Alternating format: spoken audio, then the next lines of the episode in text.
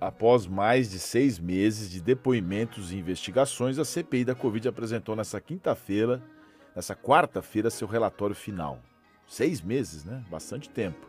O documento pede o indiciamento do presidente Jair Bolsonaro por nove crimes. O relatório também atribui crimes a três dos filhos do presidente, ministros, ex-ministros, deputados federais, funcionários do governo, médicos e empresários. Entre as conclusões estão 68 sugestões de indiciamento que, segundo o senador relator, contribuíram para o descontrole da pandemia de Covid-19 no Brasil. Para analisar tudo isso, o cenário político e também o relatório final da CPI, eu converso agora com o cientista político Cláudio Couto. Bom dia, Cláudio. Obrigado por nos atender. Bom dia, Sergei. Prazer estar aqui com você de novamente. Ô, Cláudio, após esses seis meses de CPI, mais de 50 depoimentos, quais os pontos que você destaca como positivos e negativos se existem? Olha, sempre existe ponto positivo e negativo em atividades dessa natureza, né, como uma CPI. Acho que o ponto positivo, vamos começar, ou os pontos né, positivos, para a gente começar por aí, são as várias revelações que essa CPI produziu.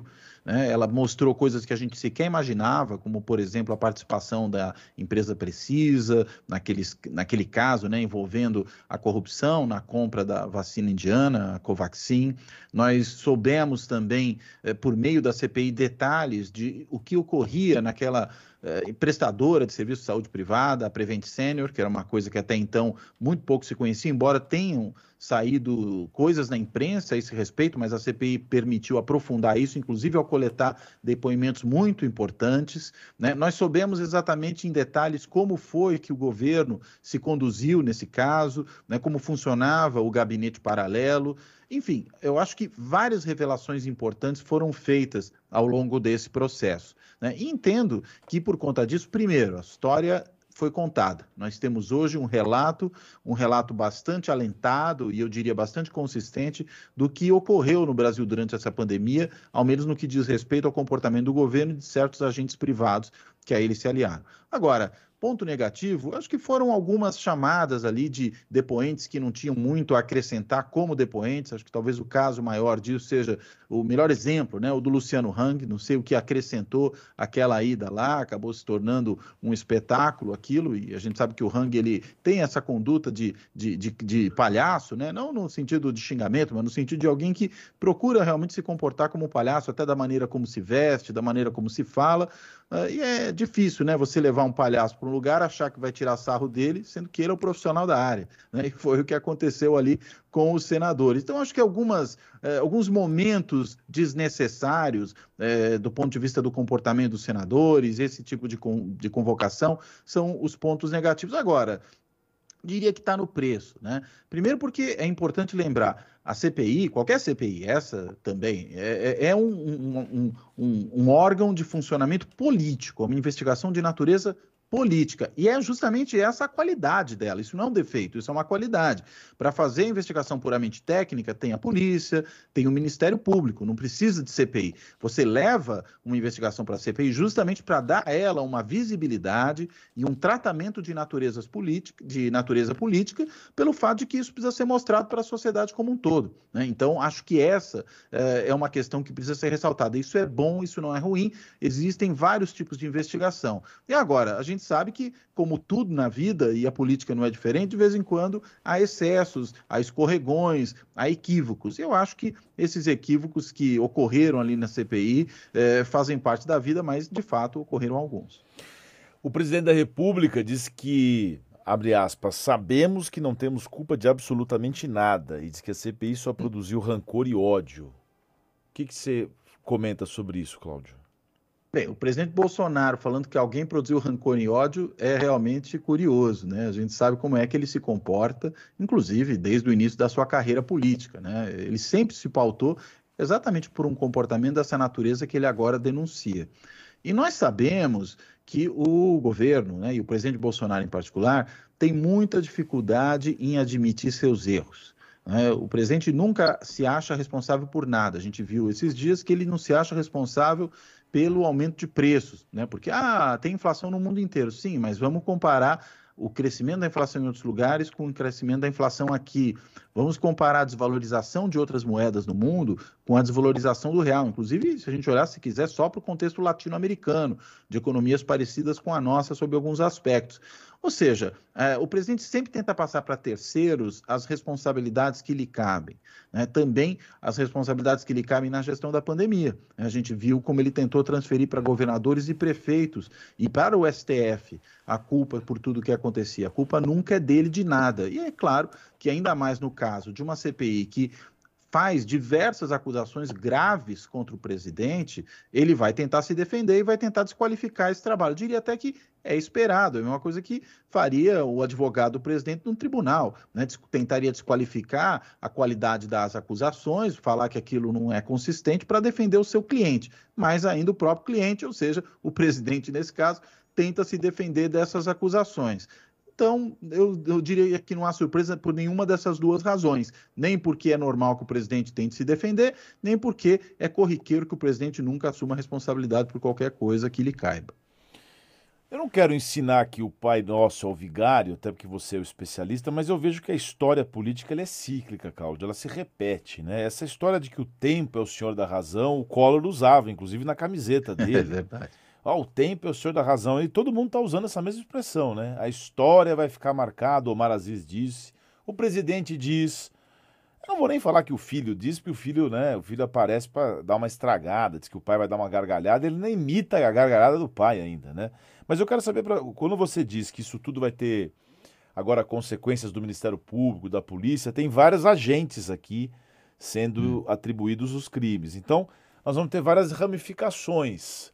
Ah, uma parte vai ser do Procurador-Geral da República, vão ser é, tribunais, STJ. Como é que você vê essa, essa ramificação? Você acha que isso vai ter consequências é, judiciais?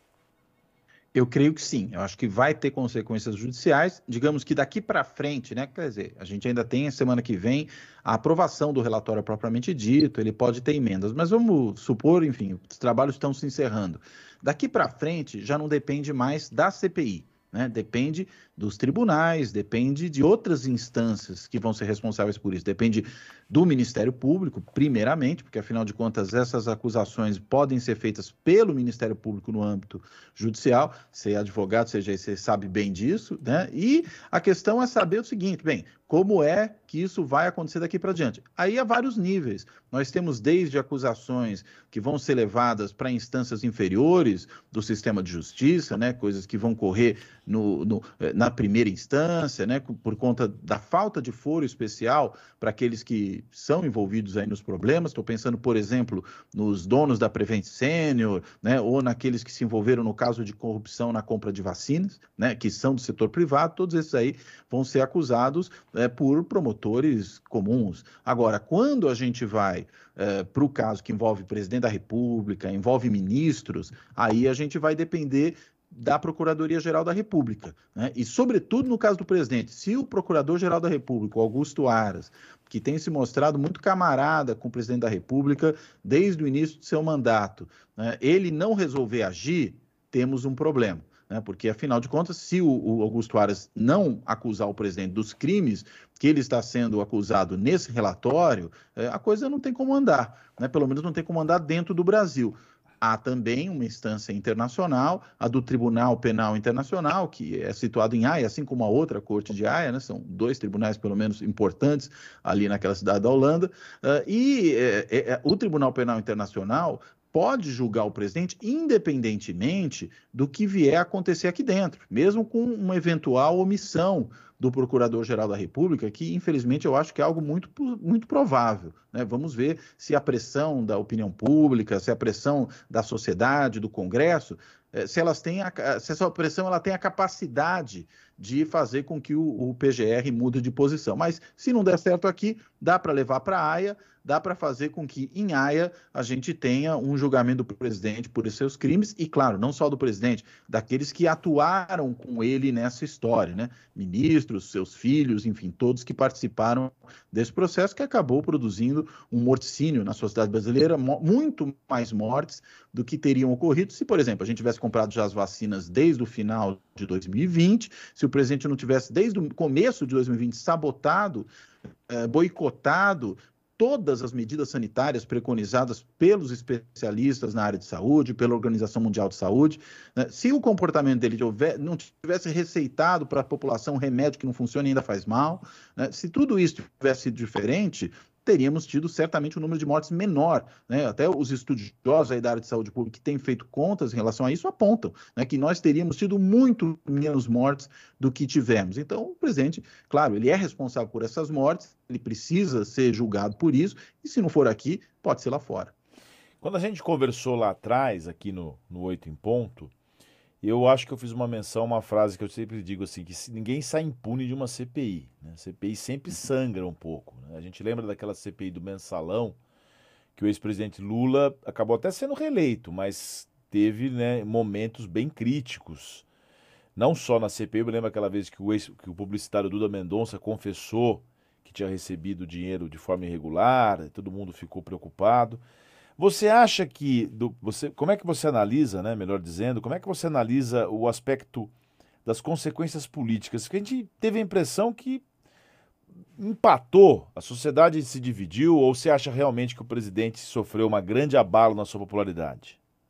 Ah, eu acho que ele sai muito abalado. É só olhar as pesquisas, né? Desde que a CPI começou, o, a queda do presidente, ela se acentuou. A gente sabe que ele tem ali um percentual, alguma coisa como 25% da população que o apoia, né, e o apoia consistentemente, permanentemente, a despeito de tudo. Né? Há estudos aí que mostram que o núcleo duro do bolsonarismo seria alguma coisa em torno de 12%, ou seja, metade desses 25% que hoje o apoiam, mais ou menos. Né? Ou seja, a gente que nunca vai se convencer de nada, mas para uma grande parcela da população, uh, as coisas vão ficando claras, né? vai se mostrando a responsabilidade do governo. E essa narrativa praticamente diária dos fatos, né? mostrando o que está acontecendo, elucidando certos problemas, isso vai gerando um desgaste, inclusive porque o governo perde o controle exatamente disso que ele mesmo gosta de chamar muito, dessa narrativa. Né? O controle passa a ser, no mínimo, dividido com a CPI, com o Congresso Nacional, consequentemente. E aí, a gente também deve lembrar: CPIs são instrumentos da minoria e, portanto, da oposição, principalmente. Isso, inclusive, contou eh, para a instalação dessa CPI. O, o, presidente do Senado, Rodrigo Pacheco, ele relutava muito em instaurar a CPI, em permitir que ela começasse seus trabalhos, foi obrigado a fazer isso por uma adesão do Supremo, que na realidade confirma decisões anteriores do Supremo sobre a questão das CPIs. Né? Ou seja, a CPI é um direito da minoria, é um direito de oposição. E daí é de se esperar que, sendo direito da oposição e o governo tendo resistido, seus aliados no, no, Congresso tendo também tentado evitar que a CPI ocorresse, que quando ela acontece vai gerar mais prejuízo do que benefício. Né? Seria muito difícil que não fosse assim. Então, eu acho que realmente o presidente sai mais fraco disso e mais. Existe um farto material não só para as questões judiciais, mas também para ser usado na campanha de 2022. O presidente vai ser exposto a muitas evidências que vão prejudicar a sua tentativa de reeleição, eh, que vão ser levadas à propaganda eleitoral, vão ter pelos seus opositores. E claro que isso não, não é bom para ele, por isso que ele tenta desqualificar o trabalho, por isso que tentou evitar, com todas as forças que teve, que a CPI começasse a fazer investigação. Para encerrar, Claudio, rapidamente, que a gente tem uma limitação aqui. Eu sempre acho, sempre digo que eu acho que o presidente não vai ser não vai se candidatar. Pelas falas que ele, uhum. ele menciona outro dia, ontem mesmo, ele falou: ah, tem mais gente boa aí, é só encontrar alguém. Tem tanta gente boa para ser candidata. É... Você acha que ele sai candidato mesmo? Bem, primeiro eu quero dizer que eu concordo com o presidente. Tem muitas alternativas, né? Para qualquer gosto aí que houver, tem várias alternativas. Acho que nisso aí ele acerta. Agora, uh, eu, eu acho que ele vai ser candidato ainda assim, né, Sergei? Eu, eu, não acredito que ele vai refugar da campanha. Por quê? Porque eu não sei se refugar é uma opção melhor para ele. Né? Na realidade, eu entendo que não seja. Ele está tentando se aferrar ao cargo, inclusive para se proteger de todos esses é, todos esses crimes que ele cometeu e das consequências, claro, que esses crimes podem acarretar para ele. É, e aí, arriscar a simplesmente não ser candidato é arriscar a sofrer as consequências disso, talvez no dia seguinte à sua saída do cargo. A gente se lembra que o Michel Temer, ainda no primeiro mês fora do mandato, já foi preso. Né? O, o, perto do Michel Temer, né, o Bolsonaro cometeu uma infinidade de crimes, né? ou seja, não há nem grau de comparação possível entre os dois do ponto de vista da sua ação delituosa. Então, é claro, ele tem motivos de sobra para tentar permanecer no cargo. E acho que lutar uh, na, pela sua reeleição é parte dessa estratégia. Então, eu, sinceramente, não acho muito provável não que ele desista, mesmo ach ele achando que tem pouca chance. E eu acredito que ele tem pouca chance de se reeleger. Não acho que dá para dar como favas contadas, como cachorro morto, não se trata disso.